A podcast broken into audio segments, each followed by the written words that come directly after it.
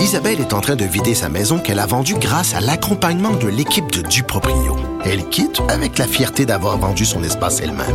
Duproprio, on se dédie à l'espace le plus important de votre vie. Un message d'Espace Proprio, une initiative de Desjardins. Il connaît tous les dessous de la politique. Chef du bureau d'enquête de l'Assemblée nationale. Antoine Robitaille. Là-haut sur la colline. Là-haut sur la colline. Cube Radio. Bon jeudi à tous. Aujourd'hui à l'émission, le gouvernement de la CAQ fait penser aux libéraux. Oui, c'est libéraux que les caquistes aimaient tant fustiger. C'est ce que soutient Paul Saint-Pierre Plamondon en commentant deux reportages récents de notre bureau d'enquête. D'abord, la crise au sein du MTQ, au sein du bureau des enquêtes du MTQ, et ensuite l'utilisation des budgets discrétionnaires par les ministres du gouvernement Legault. On en parle donc avec le chef du Parti québécois. Mais d'abord, mais d'abord, une vadrouilleuse du bureau parlementaire est au bout du fil. Il déterre les dernières nouvelles et déniche les plus récents potins. Ça vaut la peine, c'est bien investi. Directement des coulisses du Parlement, voici les vadrouilleurs. Et bonjour Geneviève Lajoie, Bonjour Antoine. correspondante parlementaire à l'Assemblée nationale pour le Journal de Québec et le Journal de Montréal. Donc, on est passé à la répression, c'est ce que tu nous apprends dans le journal de ce matin. Il y a beaucoup de contraventions qui sont émises un peu partout au Québec, qui sont émises un peu partout au Québec pour les rassemblements illégaux, mais dans les maisons. Oui, exactement. C'est surprenant quand même, hein? Euh, Noël a passé, deux jours de l'an. Ouais. Bon, il y avait quelques constats d'infraction qui avaient étaient émis par les policiers. Mais là, depuis l'avènement du couvre-feu, qui change rien pourtant aux règles euh, en ce qui a trait justement aux, aux- aux rassemblements illégaux dans les maisons, mais là, justement, ces constats d'infraction-là émis par les policiers augmentent, mais de façon vraiment exponentielle d'un coup. Là.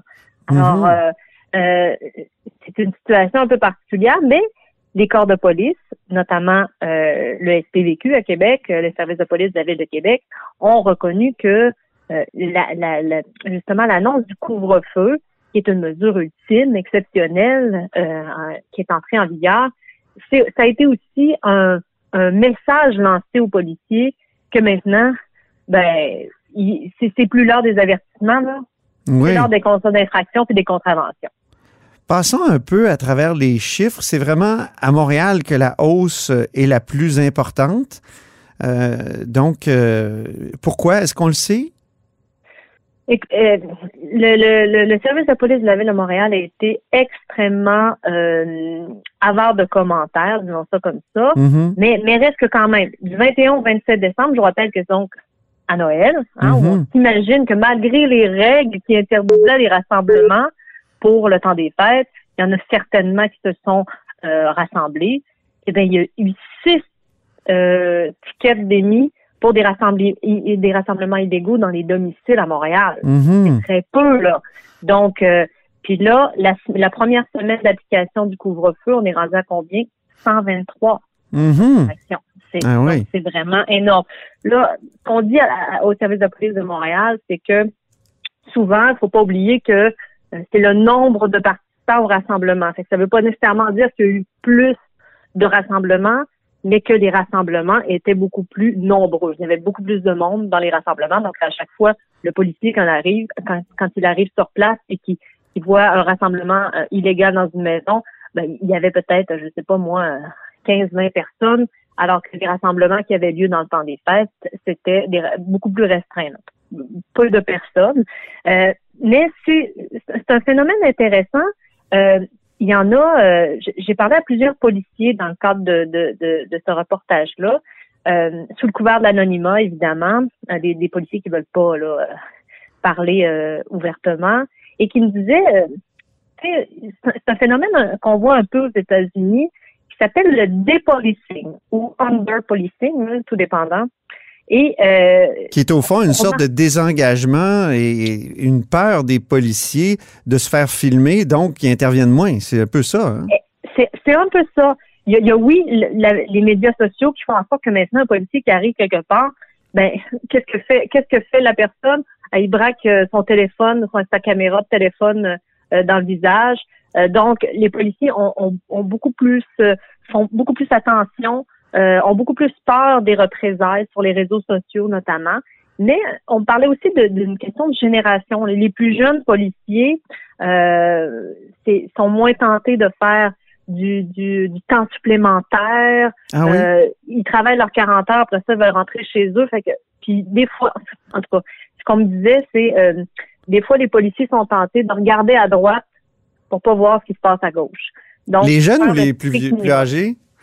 Ben, en tout cas, ça, ça, je peux je peux pas dire. OK. mais, ça, je veux pas dire, mais en tout cas, on m'a parlé beaucoup de ça en coulisses. Là. Euh, donc, ce phénomène-là, qui, qui, est peu documenté au Québec, on ne sait pas exactement, euh, on n'a pas de chiffres ou on n'a rien, mais euh, l'École nationale de police a quand même jugé bon euh, depuis 2018, euh, s'intéresser à, cette, à, cette, à ce phénomène-là qui est très présent aux États-Unis euh, et qui, puis donc ils sont en train d'étudier qu'est-ce qui se passe ici au Québec. Ils n'ont pas de données encore à, nous fournir, mais c'est quand même un phénomène qui mérite d'être étudié même ici au Québec. Est-ce qu'on sait si c'est un phénomène plus fréquent dans la métropole ou dans la capitale nationale? Ben c'est ça, on ne sait pas encore, puisque euh, pour le moment, euh, ce qu'ils euh, ce qu'ils ont ce qu'ils ont ce qu'ils ont réussi à, à découvrir, c'est quand même que les principaux contextes associés au dépolicing au Québec semblent être davantage les interpellations auprès de personnes racisées. Mm-hmm. les conséquences de la surveillance officielle, donc c'est vraiment là, ils se sentent beaucoup plus surveillés et le tapage médiatique évidemment qui peut euh, suivre une, une, intervention. Donc, euh, mais même quand tu parles de trajectoire aussi du métier de policier, c'est aussi ça.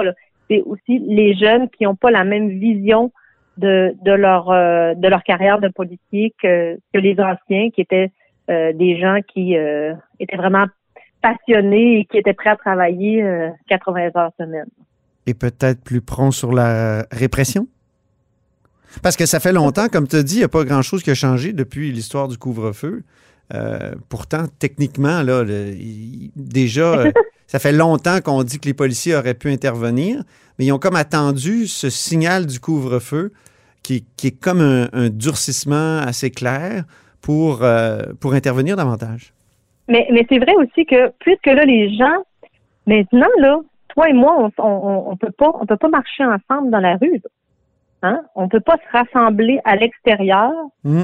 Euh, donc, donc, ça fait en sorte que pour n'importe quel être humain, euh, se rassembler à l'intérieur, ça, apparaît encore plus grave maintenant qu'on a le couvre-feu et que c'est impossible même de sortir dehors à partir de 20 heures. Euh, je veux dire, donc c'est une certaine hiérarchie aussi dans la gravité des, des gestes là, qui fait en sorte que maintenant rassembler à l'intérieur, ça devient vraiment très grave. Mm-hmm. C'est ça. Donc, le couvre-feu euh, a comme euh, euh, envoyé un signal. C'est ce que c'est ce qu'un de tes intervenants, le Patrick Taillon, qui est, qui est accessoirement chroniqueur à la haut sur la colline, te dit. Hein? Oui, lui, il parlait vraiment d'un appel du gouvernement. On ne sait pas si cet appel-là, c'est une directive qui est partie officiellement euh, en plus là, de, la, de, de, de l'imposition du couvre-feu, mais, mais reste qu'en tout cas, les policiers l'ont compris comme ça. Euh, puis euh, c'est, ce qui lui fait dire justement à Patrick Taillon que c'est pour ça qu'il voit le couvre-feu comme une application exagérée, un, outil exagéré, un peu trop, un peu trop, un remède de cheval finalement. Ben, ils vont peut-être être tentés de souligner dans ces statistiques-là que peut-être que si les policiers avaient agi plus tôt, s'était mis à, mettre, à, donner des tickets plus rapidement, ben, peut-être qu'on n'aurait pas eu besoin du couvre-feu. Ah oui, mais oui, c'est ça. Mais le couvre-feu a servi comme de, signal implicite pour que on applique enfin des règles qui existaient déjà. c'est ça. Ben, c'est ça, parce que quand, quand François Legault a annoncé euh, euh, le couvre-feu, il, a dit moi, je veux euh, que les que ça soit comme un électrochoc pour la population. Oui, oui. Et ce qu'on se rend compte, c'est donc c'est pas juste un électrochoc pour la population, il visait peut-être aussi les forces policières. Ça fait penser au voyage. Hein? Euh, depuis longtemps, on dit aux Québécois de ne pas voyager. Mais là, on commence à en avoir ras-le-bol. Puis comme l'a dit euh, récemment François Legault lui-même, on n'est plus euh, à l'étape d'allumer des lampions. Et Non. on souhaiterait que le fédéral intervienne. On va voir tout à l'heure, au moment où on, on se parle, il est midi 48. Dans, dans 12 minutes, euh, il va y avoir le point de presse du premier ministre. On va voir euh, ce qu'il en est. On va voir si les- les- le, fédéral a, accepté d'aller un peu plus loin dans, dans la répression des voyages et dans la, la limitation. Mais euh, je trouve qu'il y a un parallèle à faire entre les, entre les deux situations. Tout à fait. Puis, mais c'est c'est sûr que la, la semaine de relâche, qui est comme pour au Québec, en tout cas, le, le symbole de- du printemps dernier, c'est ça qui a démarré, ça qui a fait en sorte que Oui. euh, ça a frappé très fort au Québec comparativement à ailleurs euh, dans les autres provinces. Mais on a très peur de revivre ce moment-là. Puis euh, François Legault l'a très bien exprimé d'ailleurs euh, en début de semaine. Ben oui, c'est ça. C'est pour ça que moi, je, je plaide pour l'annulation de la semaine de relâche. Mais je sais que c'est un débat. hein, C'est un débat, un moi, débat moi aussi, c'est un sais débat que- intéressant ici parce que euh, dans, la- dans ma, ma propre demeure, puisque Oui, mon, conjoint est enseignant, donc euh, c'est un débat intéressant. Et les enfants ont leur mot à dire aussi. euh, euh, Est-ce qu'ils veulent vraiment euh, qu'il n'y ait pas de semaine de relâche? Comment ça se passe dans. Qui, qui est de- du bord de qui, là? Je veux dire, est-ce que ton conjoint enseignant, il est pour un- une annulation de la semaine de relâche ou contre? Ben évidemment, quand on parle à un enseignant d'annuler la semaine de relâche, tu sais, le réflexe, c'est de dire, ben voyons, c'est dans la convention collective, là. Ouais. On peut pas modifier ça, c'est impossible. Alors, euh, mais euh, c'est sûr que cette année, c'est difficile maintenant de dire impossible puisque euh, tout peut arriver. Oui. Alors, euh, on verra bien, mais évidemment euh, que pour les élèves, en tout cas, euh, moi, mes ados, je pense que malgré tout, ils souhaitent une semaine de relâche dans la mesure où, euh, pendant cette semaine-là, évidemment, ils vont être à la maison, mais ils n'auront pas des cours à suivre du matin au soir, comme c'est le cas en ce moment lorsqu'ils Ah oui. sont à la maison. Là. Les écrans. euh, Ouais, les ouais, écrans omniprésents. Hey, merci beaucoup, Geneviève Lajoie, pour cette euh, conversation. Puis on se reprend bientôt. Merci. Je rappelle que Geneviève est correspondante parlementaire au Journal de Québec et au Journal de Montréal. Vous êtes à l'écoute de là-haut sur la colline. Merci, c'était vraiment délicieux. Hey, vous reviendrez, là. Ah oui, vraiment, bye. vraiment bon. Merci. Faites attention Ah à oui. Ouais. OK, salut, à la prochaine. Votre auto, c'est un espace où vous pouvez être vous-même. Hey, c'était pas mangeable comme repas. Elle mérite d'être bien protégée et vous méritez d'être bien accompagné. Trouvez la protection la mieux adaptée à votre auto avec Desjardins Assurance et obtenez une soumission en quelques clics sur desjardins.com.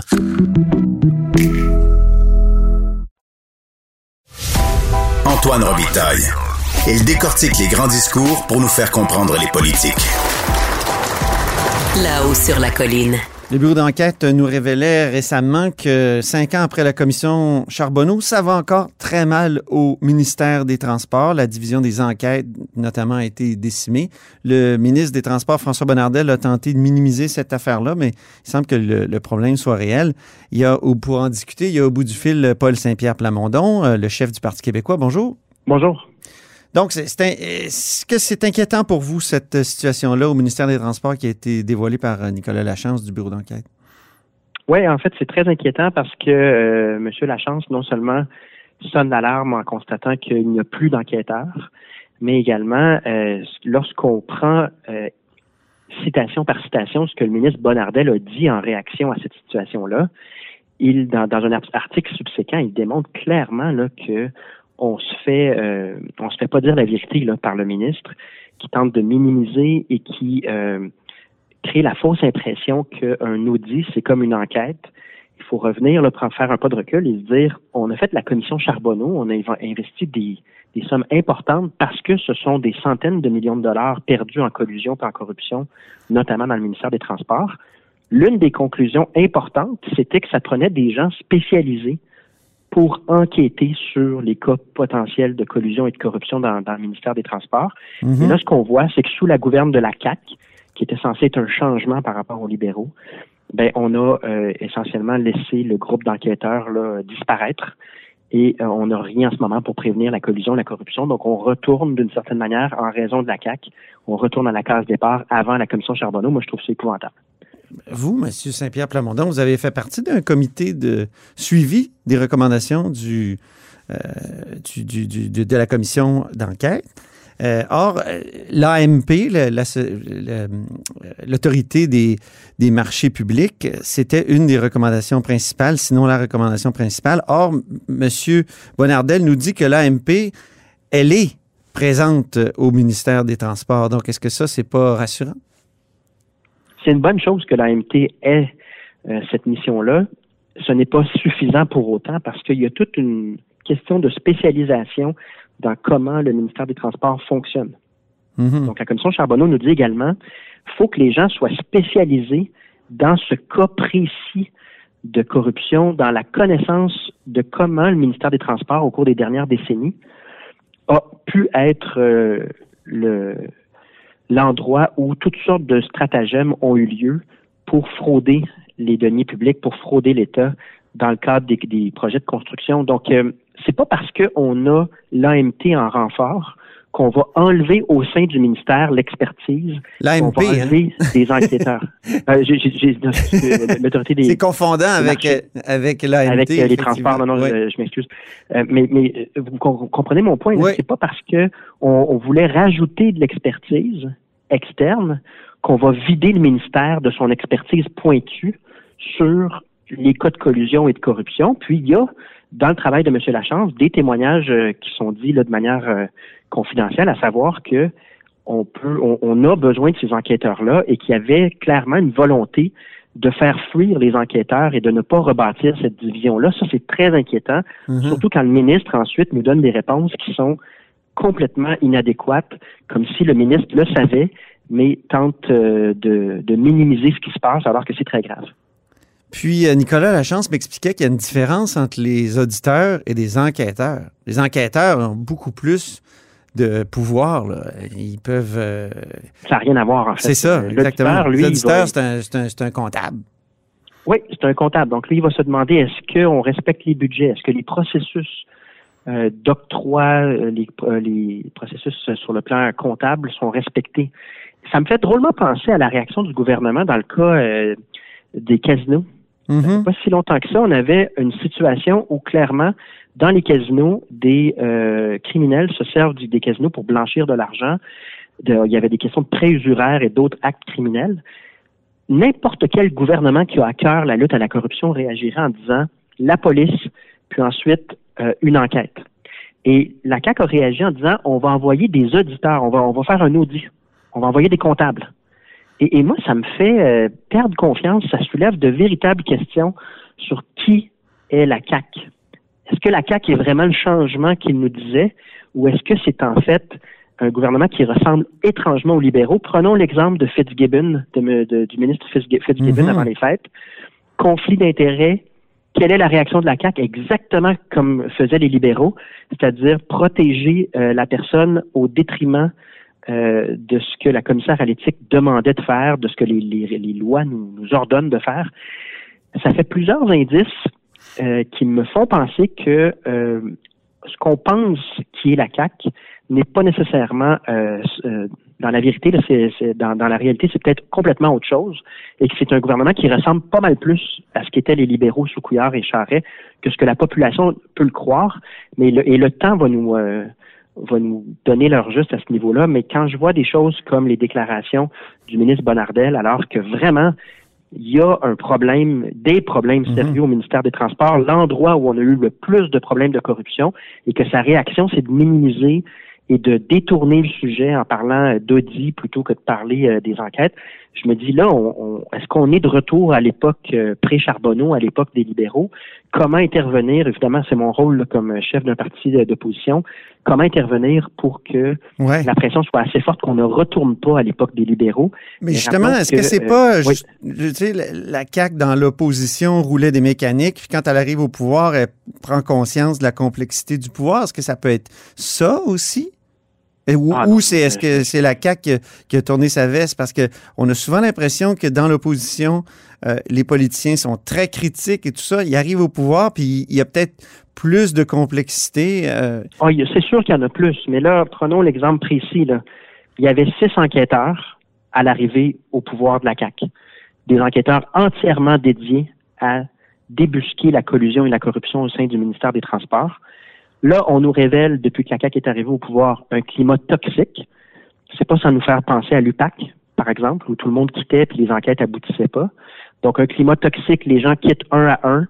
Il n'y a aucune réaction du ministre, aucune volonté de pallier à la situation. Et lorsque c'est débusqué par un journaliste, la CAQ nous répond que c'est pas grave et qu'on a mal compris. Euh, là, on n'est pas devant la complexité du travail du pouvoir, on est devant une intention de minimiser ce problème-là.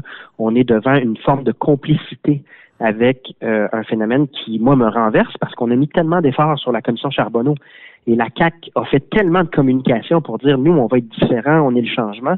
Je me dis c'est vraiment euh, saisissant puis épeurant pour la suite des choses de voir aussi peu de proactivité, aussi peu de volonté. Parce qu'en politique, oui, je comprends tout à fait qu'il y a la complexité. C'est toujours plus facile d'être dans l'opposition euh, que de le faire euh, avec euh, l'ampleur, la complexité des, ministères.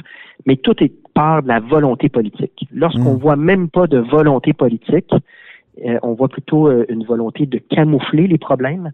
Là, il y a une source d'inquiétude qui est très légitime pour la population. Autre enquête du bureau d'enquête euh, qui nous a démontré un phénomène surprenant, le phénomène des budgets discrétionnaires. Alors, c'est en décembre, on, sait que chaque ministre euh, et ministre délégué ont accès à un budget qu'ils peuvent dépenser comme ils souhaitent. Euh, et or là, on a démontré que ça servait généralement à financer des organismes communautaires, mais là, il n'y a aucune norme, aucune reddition de compte, puis on s'est rendu compte que ça semblait aider des gens à cultiver, pas des gens, mais des, des ministres à, à- à cultiver euh, des, des- des- des bonnes relations dans leur comté. quand je dis que la CAQ n'est pas nécessairement ceux qu'on croit, et qu'ils ressemblent étrangement aux libéraux, c'est un autre exemple. Mhm. Donc, essentiellement, non seulement ces budgets-là discrétionnaires par ministère ben, devraient aider euh, des organisations qui ont un lien avec le ministère en question. Par exemple, si on est ministre de la Culture, ben, on va aider en temps de pandémie des organisations qui euh, trouvent ça dur et qui ont besoin d'aide financière dans le domaine culturel. Là, ce qu'on voit, c'est que non seulement euh, ces argents-là sont dépensés dans les comtés caquistes pour se faire réélire, pour se faire aimer, mais en fait, c'est que la CAQ a augmenté ses budgets discrétionnaires-là.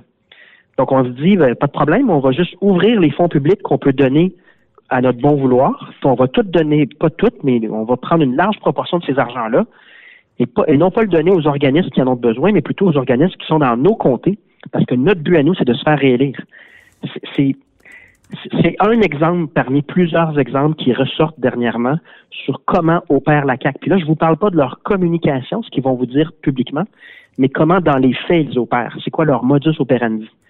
Et euh, c'est ça aussi, c'est inquiétant. Puis ça aussi, c'est le travail du Parti québécois de dire à la population, voici ce qui se passe dans la réalité et voici pourquoi c'est inacceptable. Voici ce qu'on devrait faire plutôt que d'augmenter les budgets discrétionnaires puis de donner ça euh, dans- à des fins euh, électoralistes. Il y a des besoins par ministère, des organisations qui méritent d'être aidées en temps de pandémie. C'est à eux que cet argent-là doit aller. Puis il faut s'inquiéter d'un gouvernement qui augmente les budgets discrétionnaires et qui, donc augmente l'argent qui est dépensé de manière euh, arbitraire là, par euh, chaque euh, député de la CAQ pour favoriser sa réélection. J'entends déjà les courriels des autres partis entrer dans ma boîte et dire Ah, ben le Parti québécois, eux, il y a trois ans, ils embauchaient des, des, des gens au Parlement qui faisaient finalement du travail partisan. C'est l'affaire des, des, agents de liaison qui, qui a fait un, un mini-scandale euh, il y a trois ans, des embauches Dieu, partisanes. si- Est-ce que, ça, est-ce que ça, ça a changé? C'est tout ce qu'ils ont dans les courriels, euh, ça va me faire plaisir parce que euh, le commissaire ça a changé, ça, au Parti québécois? Comme quoi le Parti québécois était pas fautif. Euh, puis ils ont clarifié cette question-là, mais ça n'a rien à voir avec ce dont on vient de discuter. Là, OK. là on vient de discuter de deux thématiques lourdes. Dans la première, on enlève les enquêteurs au ministère des Transports, l'endroit où on a eu le plus de problèmes de corruption. Puis dans le deuxième, on prend des fonds publics, puis on les dépense comme on veut en fonction de notre réélection. Euh, si c'est tout ce qu'ils ont dans leur courriel, fais-moi signe, ça va, je, vais, je, vais, je vais prendre ça comme, une, comme un bon signe. puis le commissaire à l'éthique s'était prononcé, là, puis avait dit que le Parti québécois avait rien à se reprocher là-dessus. là. OK. Ben, merci beaucoup, Paul Saint-Pierre Plamondon. Ça me fait plaisir, puis euh, à une prochaine. chef euh, du Parti québécois et insulaire maintenant, hein, qui habite à, à l'île d'Orléans. Au revoir. À une prochaine. Et c'est tout pour nous à La Haut sur la Colline en ce jeudi. Merci d'avoir été des nôtres et surtout, n'hésitez pas à diffuser vos segments préférés sur vos réseaux et revenez-nous demain.